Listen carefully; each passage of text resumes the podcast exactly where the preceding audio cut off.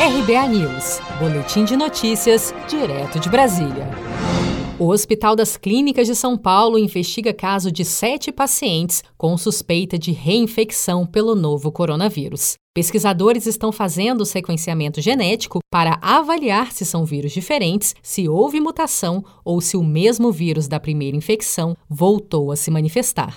Mais nove pacientes estão sendo monitorados pela USP de Ribeirão Preto e outros quatro casos são investigados na Fiocruz, no Rio de Janeiro, totalizando 20 casos de possíveis reinfecções pelo novo coronavírus no país. O coordenador do ambulatório e responsável pela estrutura de análise de reinfecção pelo novo coronavírus no Hospital das Clínicas de São Paulo, Max Igor Lopes, explicou que várias estratégias estão sendo usadas para analisar possíveis reincidências da doença.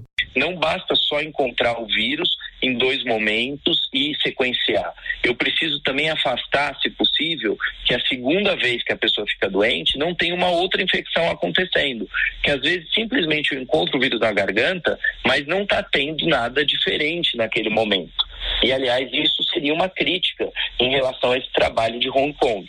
Eles acham que é uma segunda infecção porque o vírus acabou sendo muito diferente de uma vez em relação à outra. Mas quem disse que essas mutações não apareceram no próprio indivíduo? O mundo está em alerta para suspeitas de reinfecção pela Covid-19. Em Hong Kong, cientistas informaram que um paciente de 33 anos, sem doenças pré-existentes, contraiu o novo coronavírus pela segunda vez, quase cinco meses após a primeira infecção. Bélgica e Holanda também investigam diagnósticos semelhantes. O sequenciamento genético do vírus está sendo analisado pelos pesquisadores e, nesse caso, há várias possibilidades. Uma delas é que a pessoa infectada na primeira vez pode carregar resíduos do vírus no organismo e, assim, poderá se manifestar novamente. Outra hipótese é que o vírus pode sofrer uma mutação genética, mas esses casos ainda são raros.